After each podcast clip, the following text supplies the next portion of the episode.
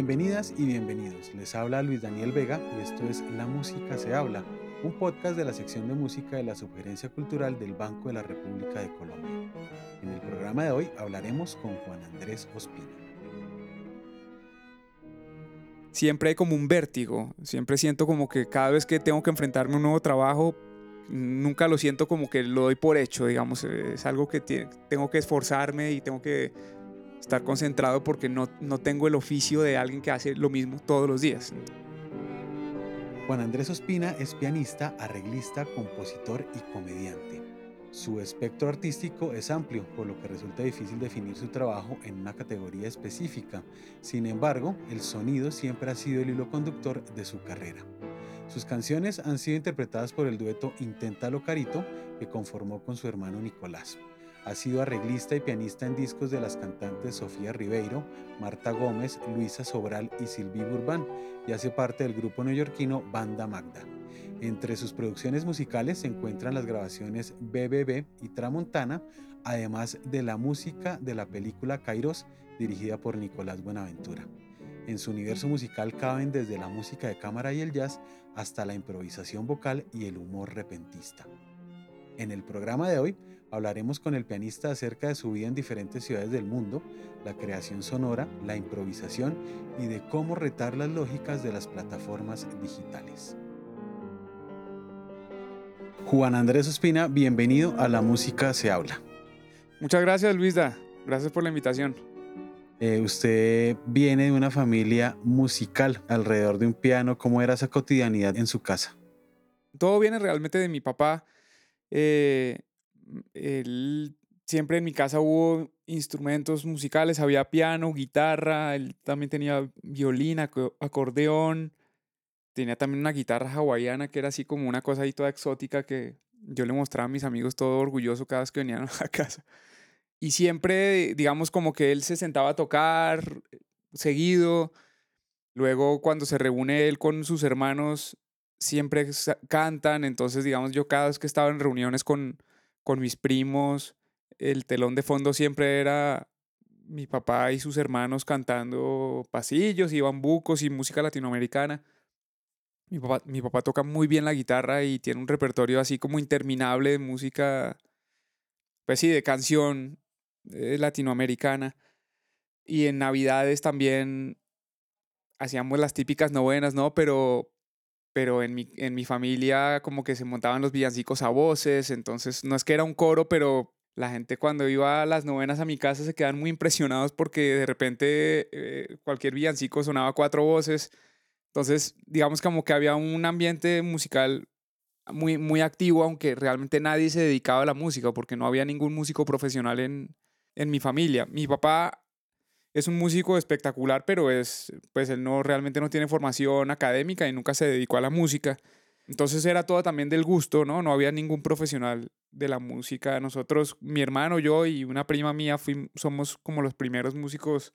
ya profesionales de la familia. Papá cuenta que lo primero que hacía cuando llegaba, cuando, eh, cuando yo y mis hermanos, que somos cuatro, cuando llegábamos a la casa, lo primero que hacía cuando llegamos a la casa después, recién nacidos, quiero decir, o sea, después del hospital venía a la casa y nos ponía a tocar el piano con los pies. Así tenía un pequeño ritual. Entonces, pues sí, siempre hubo música en mi casa. ¿Y en qué momento decidió usted, Juan Andrés, dedicarse profesionalmente a la música? Tuvo que haber un, momento en el que usted dijo como, wow, esto no es solo divertimento casero, sino va a ser mi oficio de aquí en adelante. ¿Cuál fue esa coyuntura que lo, que lo hizo tomar esa determinación? Yo, digamos, realmente no lo tuve muy claro. De hecho, nunca lo, no pensaba en eso cuando estaba en el colegio. Pero cuando mi hermano estaba en décimo y en el penúltimo grado año del colegio y él se salió porque mi papá le insistió mucho que bueno, si él ya, si él ya tenía tan claro que quería estudiar música, porque no ya arrancaba? Entonces en ese momento se podía hacer algo, se podía, digamos, validó, hizo el ICFES y entró en el programa en la, en la universidad, en la Javeriana.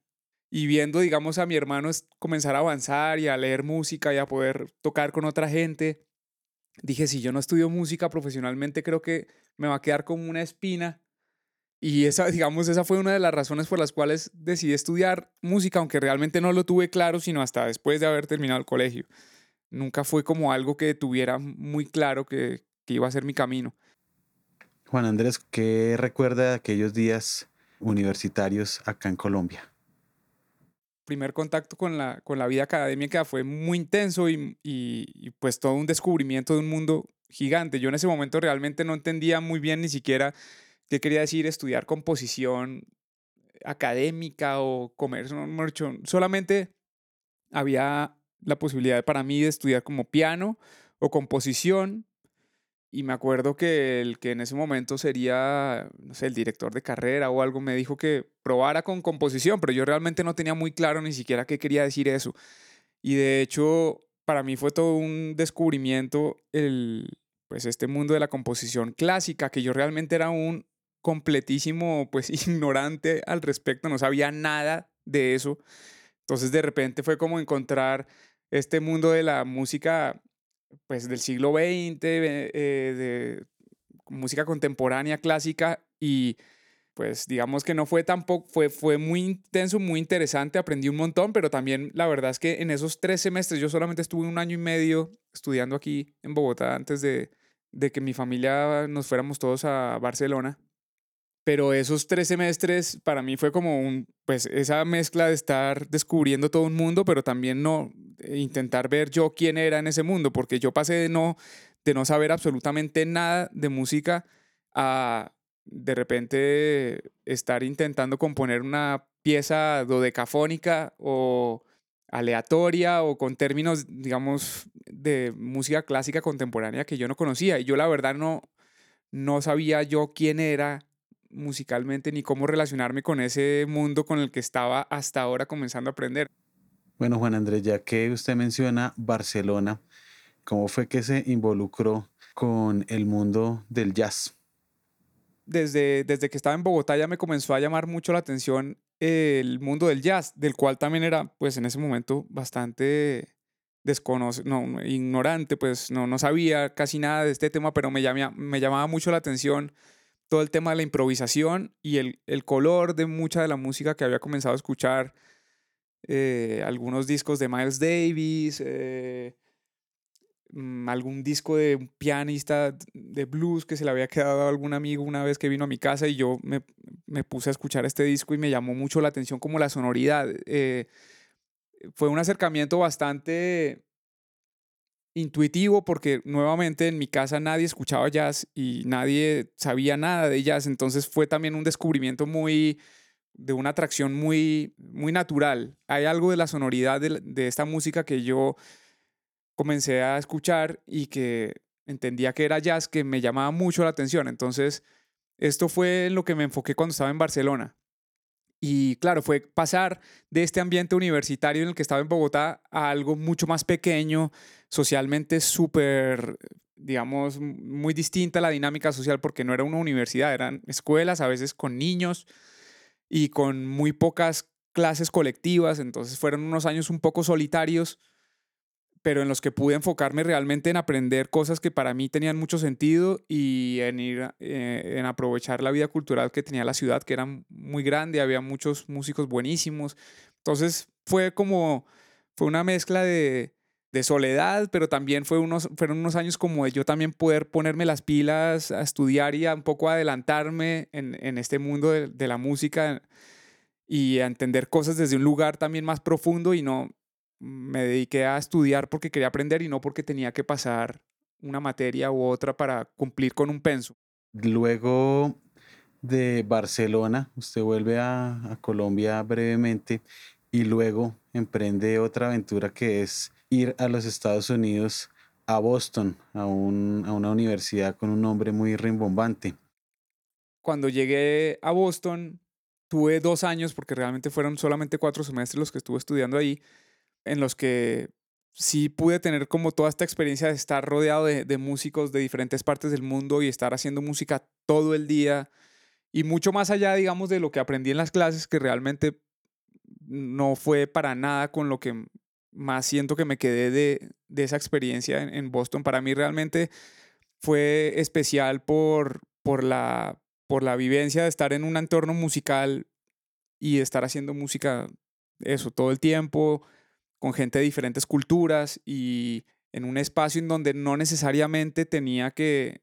como definirme como pianista clásico, pianista de jazz o compositor clásico. Igual hacía un concierto de salsa y al otro día me invitaban a hacer una grabación en la que era pop o después tocaba con una big band. Entonces, eso fue como un contraste también muy grande entre mi vida, eh, entre lo que fue mi vida en Barcelona, que fue una etapa más, más familiar, socialmente mucho más estática, no pasaba casi nada, a esta cosa en Boston en la que pues e, era yo parte de un grupo grande de gente que estábamos todos en la misma, estudiando música, queriendo tocar, aprender. Barcelona, Bogotá, Boston se titula eh, su disco debut del año 2009. ¿Qué elementos se juntaron para que usted haya dicho, bueno, listo, acá hay una grabación y ya es hora de, de sacarla a la luz? Ese disco lo, lo grabé el año después de, de haber terminado la universidad, ahí yo estaba comenzando a, a, pensar en hacer proyectos míos musicales, a tocar. Había compuesto algún par de temas para Big Band cuando estaba en la universidad, pero como que en ese momento me parecía demasiado complicado pensar en grabarlos porque implicaba una grabación cara con mucha gente y no me sentía, digamos, preparado para grabar nada para Big Band y tampoco además tenía suficiente repertorio. Y por otro lado, quería como un poco también cerrar ese ciclo de esas tres ciudades con un pequeño compilado personal de, de temas que había grabado en esos tres lugares. Por otro lado, también comencé a pensar en tocar y me acuerdo que hice un concierto en Nueva York, conseguí un lugar en, un sitio en el que tocaban muchos colombianos, que eh, unos conciertos que organizaba Pablo Mayor, que es este pianista caleño que vive en Nueva York hace muchos años. Entonces conseguí un, una fecha en un lugar que se llamaba Rose y para este concierto tuve que ir a ensayar primero un fin de semana desde Boston a Nueva York. Es todo un jaleo eso porque Boston queda cinco horas de Nueva York y toda una movida, ¿no? Para ir a ensayar y preparar todas las partituras, ir a ensayar. Después volvía a, Boston. A la semana siguiente ya teníamos el concierto y fuimos. Y bueno, digamos fue un concierto difícil en un sitio en el que la gente hablaba mucho, hacía mucho ruido pues obviamente nadie ganó nada de plata, como que, digamos, fue una buena experiencia, pero fue, fue, fue difícil y ese, a partir de esa experiencia dije, yo necesito un disco para poder comenzar, para poder pensar en tocar en lugares mejores que este, como para, para poder tener como una carta de presentación que, me, que quizás me abra puertas en otro tipo de escenarios. Entonces, esa experiencia de, de hacer ese concierto fue también un poco determinante a la hora de pensar, yo necesito grabar un disco para, para que esa sea como mi tarjeta de presentación y, y, poder ir a lugares donde la gente quizás escuche más. Bien, Juan Andrés, una de las características que salta a la vista de su trabajo es su enfoque polifacético y amplio de la música. Usted es compositor, productor, arreglista, pianista, eh, compositor de música para cine y también hace comedia, aspecto que tocaremos más adelante. en ese sentido, a veces la sociedad tiende a valorar a las personas que se especializan en un tema específico, con las maestrías y los doctorados, y hay dichos coloquiales que dicen, el que mucho abarca, poco aprieta. ¿Cómo ha dialogado usted con esas expectativas? Digamos que en mi caso ha sido algo que surge, es algo que surge naturalmente. Yo, y hoy en día ya no, como que ya no peleo más con eso porque yo sé que yo nunca me voy a poder dedicar a una sola cosa y eso, digamos, tiene un poco el, costo de que realmente probablemente nunca me vuelva un experto en un, en un oficio, digamos, un nivel de, no de desempeño, sino un nivel, digamos, de un nivel técnico al que puede llegar una persona que se dedica todos los días de su vida a hacer lo mismo, es decir, alguien que, todo, que tiene un estudio y todos los días de su vida produce, pues eh, eventualmente llega a tener un nivel técnico que, que probablemente yo nunca tenga porque yo produzco un disco y a lo mejor después de eso hago seis meses otra cosa y después lo vuelvo a agarrar y después, y así me pasa con todo, ¿no? Con la dirección, con el piano, con la composición, siento como que hago un montón de cosas, pero ninguna de estas cosas las hago todos los, digamos, em, todos los días, no tengo el mismo oficio y eso pues claro que hace que siempre hay como un vértigo, siempre siento como que cada vez que tengo que enfrentarme a un nuevo trabajo, siento que es algo que, que nunca lo siento como que lo doy por hecho, digamos, es algo que tengo que esforzarme y tengo que estar concentrado porque no, no tengo el oficio de alguien que hace lo mismo todos los días. Entonces, eso ha sido, eso es como el reto, un reto que yo he tenido y, pero a mí me gusta, me, me, gusta y, y, es algo que me sale naturalmente, buscar diferentes caminos, no lo hago ni siquiera por filosofía ni nada, es algo que surge naturalmente. Y si me siento mucho más cómodo cuando siento que tengo la libertad de explorar diferentes cosas a cuando siento que tengo que responsabilizarme por, por, la, por lo que representa lo que supuestamente yo hago. Es decir, si, si a mí me, cuando estaba en la universidad, por ejemplo, cuando comencé a estudiar eh, aquí en Bogotá, cuando uno entra a la universidad le tocaba escoger un énfasis. Entonces yo en ese momento escogí el énfasis de composición clásica o composición, que era lo que se llamaba en ese momento. Y yo me, acuerdo que me sentía incómodo con ese, porque la gente comenzaba a verme a mí como compositor clásico, pero como que yo no me sentía muy identificado con eso. Yo como que, ¿y qué pasa si de repente me da por componer otra cosa, ¿no? Eh, algo que no sea clásico, pero, pero sentía como que empieza uno como a cargar como con un rótulo de compositor clásico o de pianista de jazz o de arreglista o lo que sea. Y ya he tenido, ya me he sentido, digamos, cargando como ese rótulo, especialmente cuando estaba en, la, en Bogotá y luego en, en Boston también, que de repente la gente lo, me veía como pianista de jazz. Y entonces es como que, bueno, pues sí, me estoy aprendiendo a tocar jazz, pero, pero quiero también tener la posibilidad de hacer otras cosas. Entonces así, me, así lo, me, me he ido moviendo un poco también con, esa, con, eh, con ese conflicto que a veces genera, genera esta cosa de no sentir exactamente, no, no saber exactamente en qué, quién soy yo musicalmente.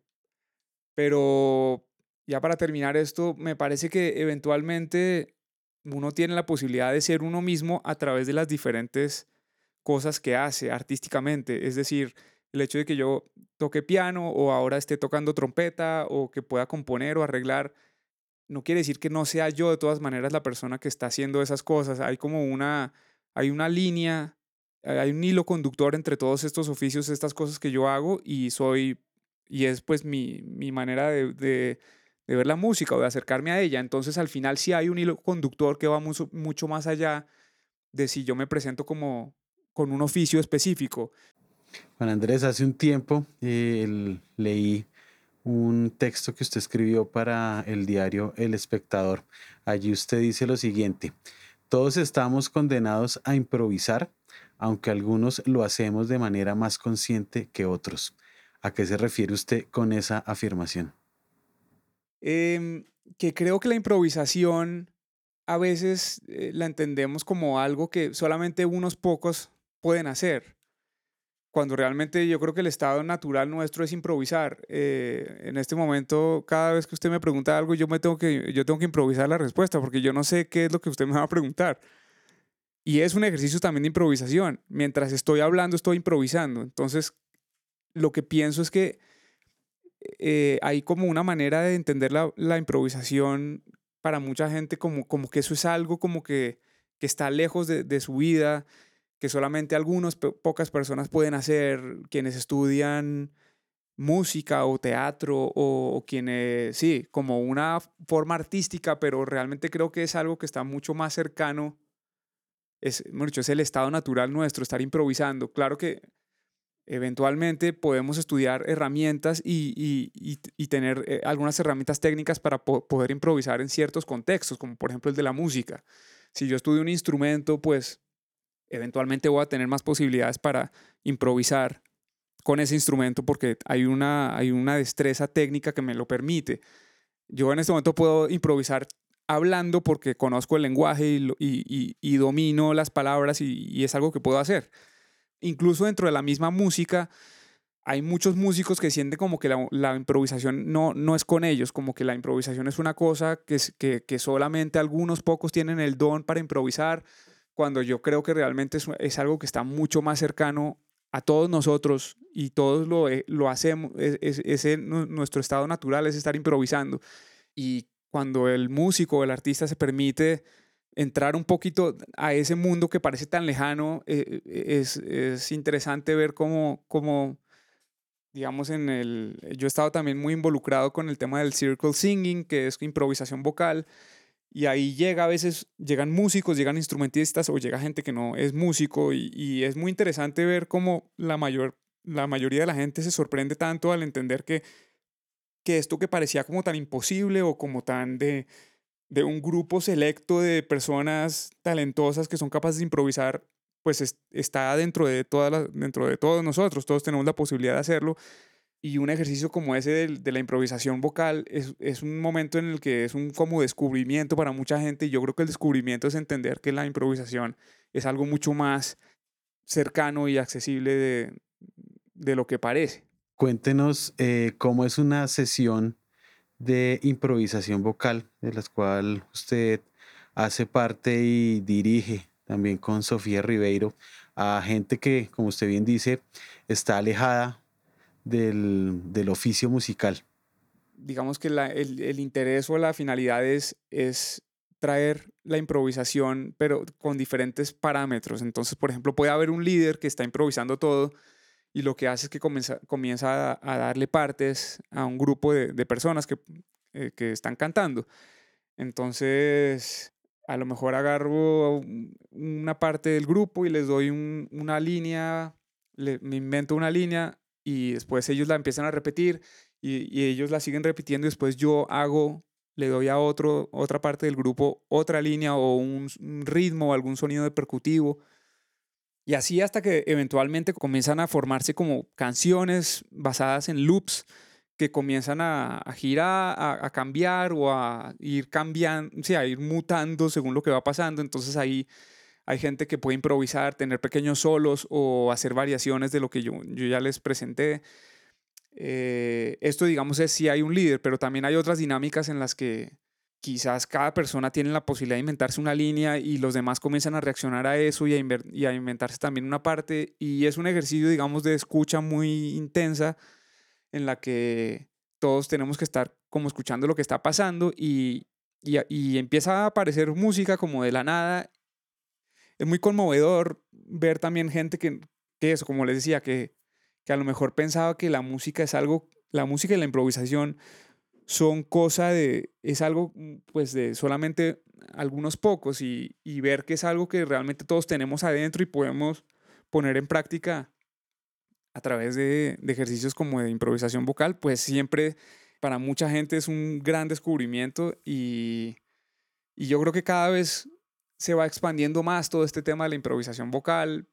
porque yo, la gente cuando lo hace, suele, digamos en mi experiencia, queda muy feliz, muy inspirada y lo quiere volver a hacer. Entonces de ahí empiezan a aparecer nuevos grupos y, y nuevas,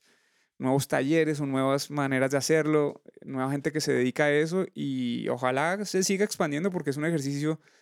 muy interesante creativamente, también obliga nos obliga como a escuchar qué es lo que está pasando, es un ejercicio de comunicación, de respetar las ideas que, de los demás, de, de cómo interactuar con, con, las ideas que están surgiendo a partir de, de, lo que cada persona está proponiendo, pero también reconocer que uno tiene una voz personal que también viene a jugar y a ser parte de, de algo más grande. Entonces, eso realmente es algo muy bonito y es súper divertido. A mí personalmente me,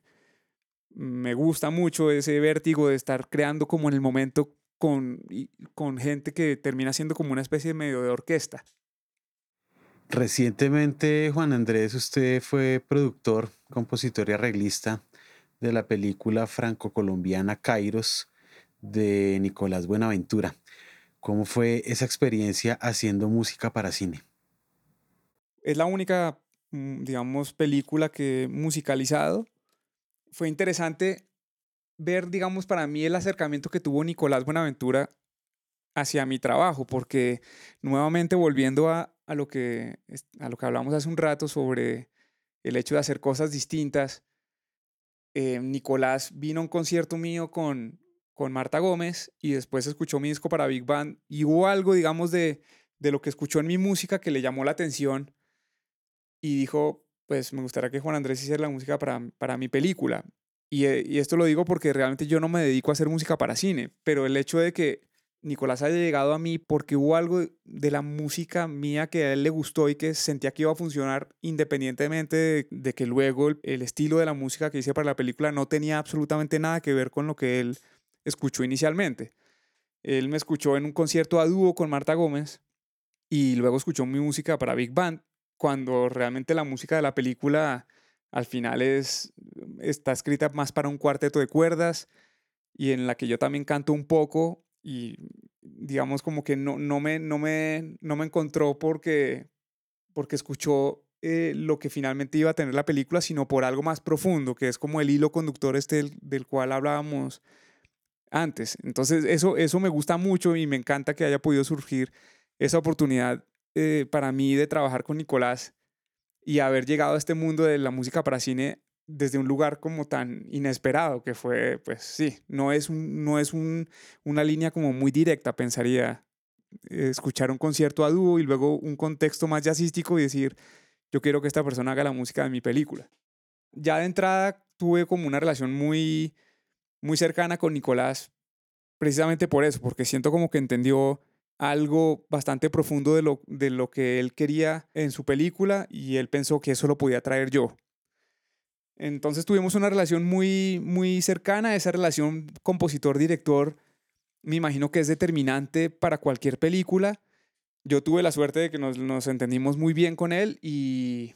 al principio yo le presenté algunas propuestas, pero rápidamente entramos como en el mismo canal. O sea, de las tres primeras propuestas que le hice, ya una quedó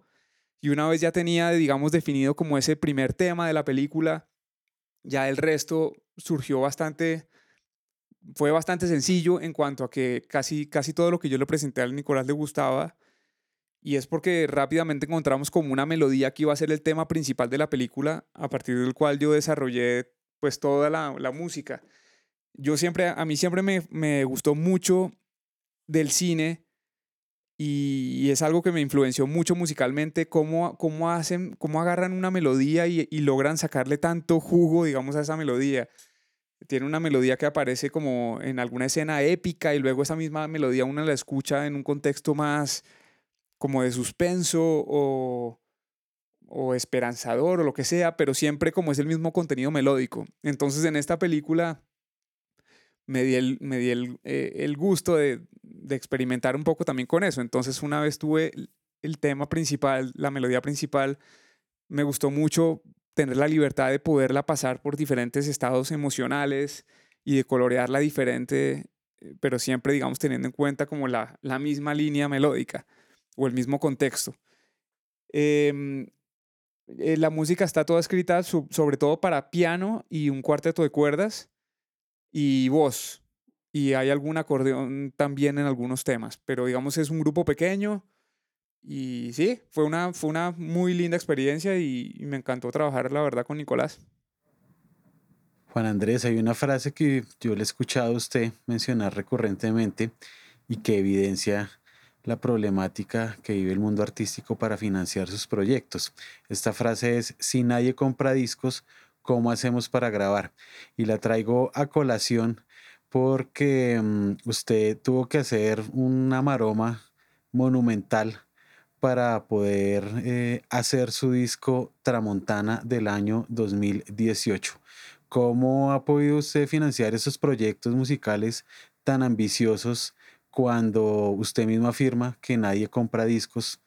Eso es una cuestión con la que tenemos que lidiar todos los que estamos metidos en este oficio hoy en día, y es que hay como una contradicción muy grande y es que para hacer música se necesitan recursos, hay que reconocer el trabajo de la gente que está detrás de, la música que grabamos, ¿no? Detrás de un disco hay un ingeniero o varios ingenieros de sonido, hay asistentes, hay instrumentistas, hay ingeniero de, mezcla, de grabación, hay alguien que diseña una,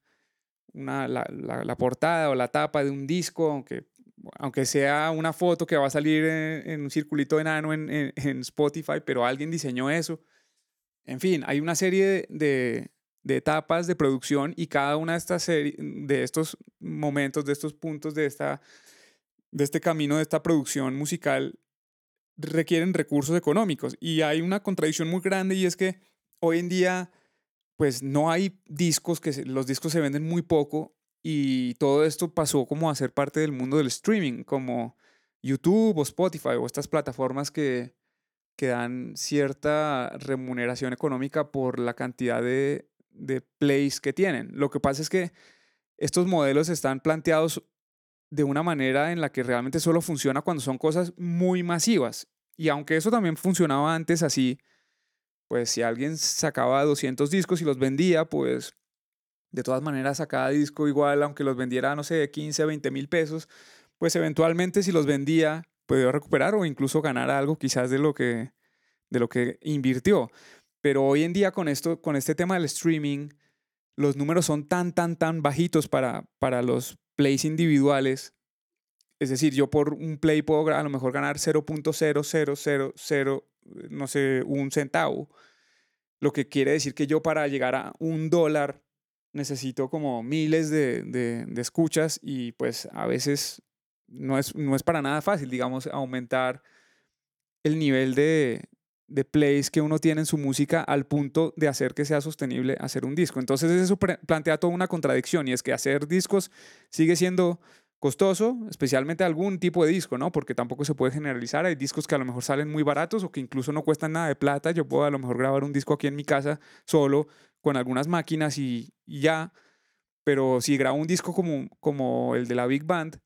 pues eso no lo puedo grabar en mi casa. Yo necesito estar en un estudio, necesito tener a 25 músicos, necesito un estudio que,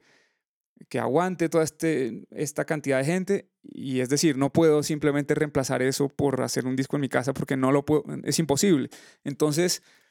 todos estos proyectos que sí requieren inversión y que no se pueden hacer así de una manera más sencilla, un poco están casi que condenados a desaparecer a menos de que encontremos maneras de hacerlos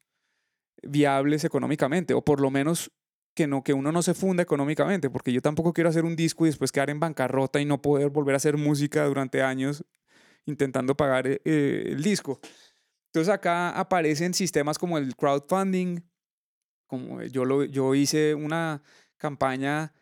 que me divirtió, me divirtió mucho, en la que básicamente era yo intentando convencer a la gente que, pues, que, que, que me compraran el disco por anticipación, por anticipado digo, o, algo relacionado con el, con el proyecto. Entonces vendí alguna, por ejemplo, alguna gente me compró,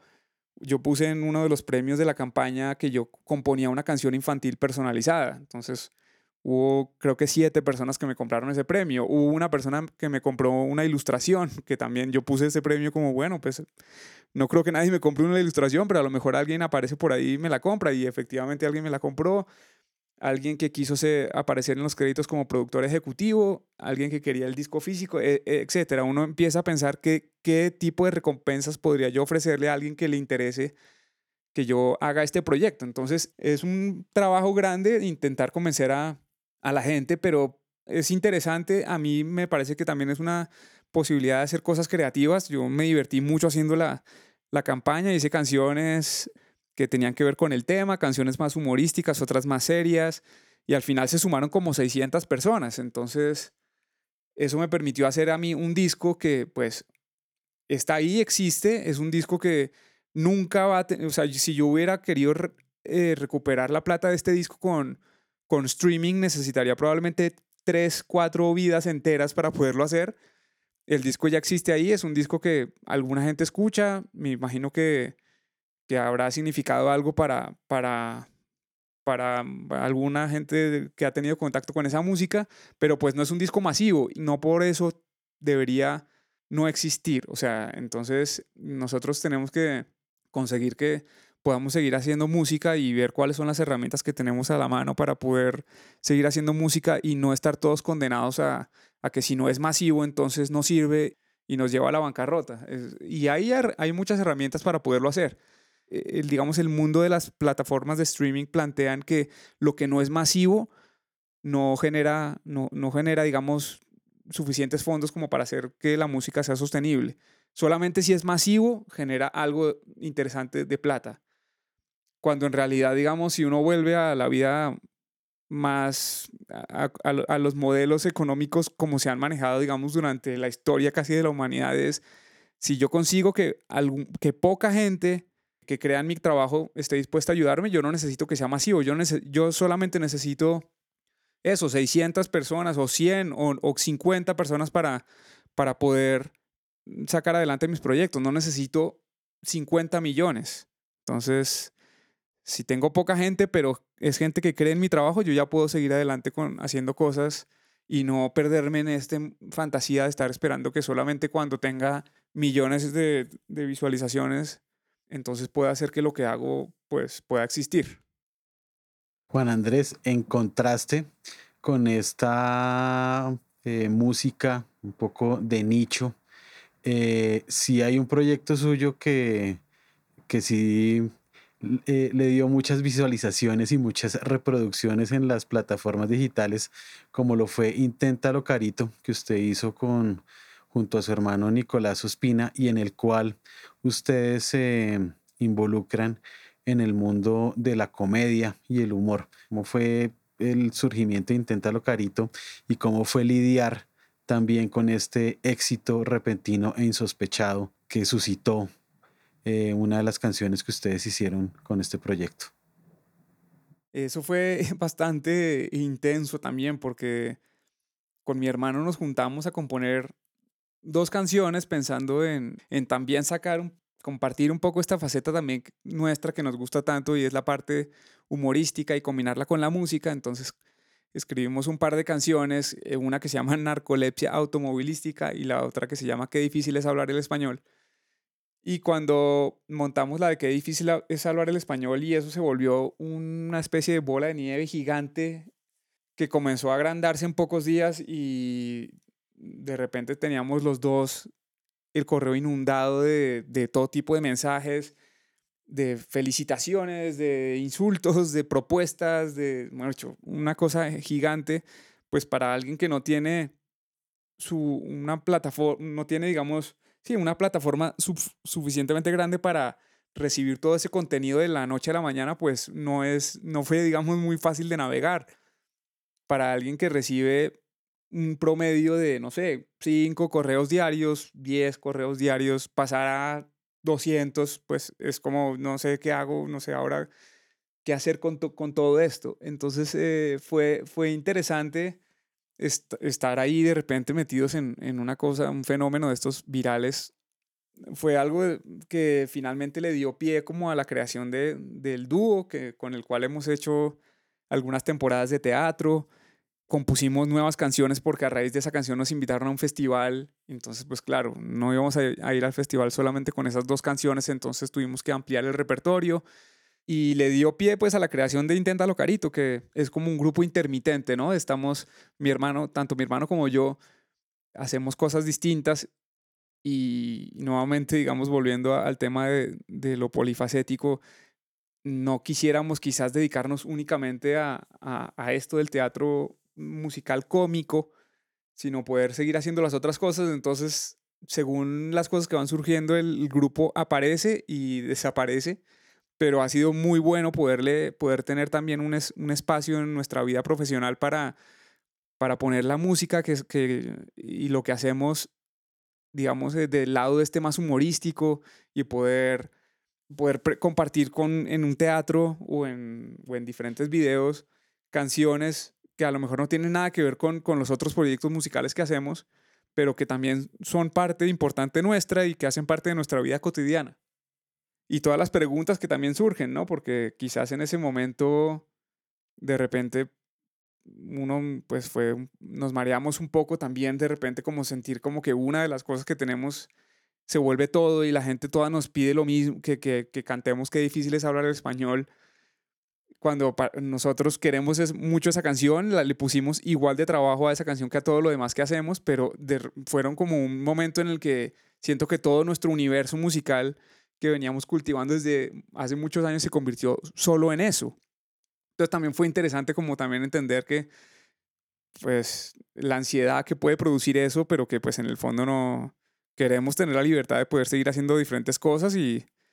y no, y no dedicarnos a una sola cosa, a pesar de lo que pueda plantear, digamos, un éxito repentino como, como este. Bueno, Juan Andrés, y ya para finalizar,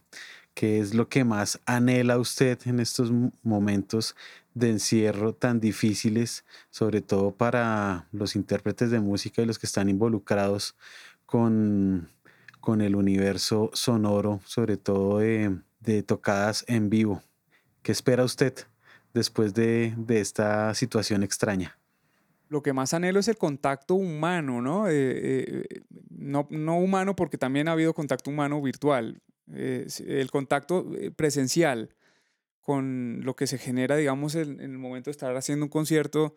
en vivo y, la interacción que se genera con, quienes están escuchando y las experiencias de poder hacer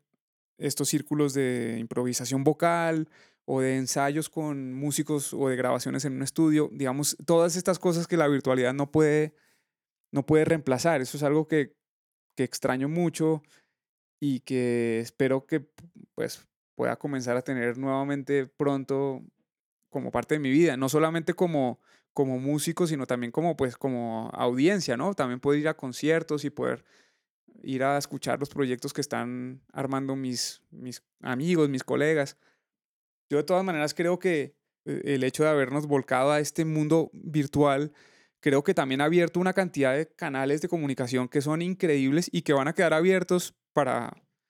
para cuando vuelva, digamos, todo lo otro, ya esto va, va a seguir siendo una herramienta que, que en mi caso me ha permitido experimentar y probar cosas distintas y descubrir un montón de cosas positivas también.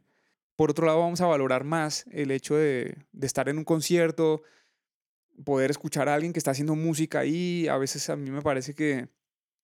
que quizás no, no le dábamos el, pues yo sí, pero y sé que mucha gente también, pero digamos, para, segura, probablemente para mucha gente no, no se entendía tanto el valor de lo que es la música en vivo. Muchas veces aparece como una cosa muy casi decorativa y después de no haber estado, de no, de no escuchar un concierto en vivo, presencial, en tanto tiempo, creo que es algo que va a ganar muchísimo valor y que vamos a, ojalá, eh, como sociedad lo valoremos más, la experiencia de poder estar eh, enfrente a alguien que está expresándose y creando en el momento, ya sea teatro o, música o cualquier expresión creativa, artística. Eh, eso creo que, creo que esta pandemia nos va a hacerlo, nos va a permitir valorarlo más.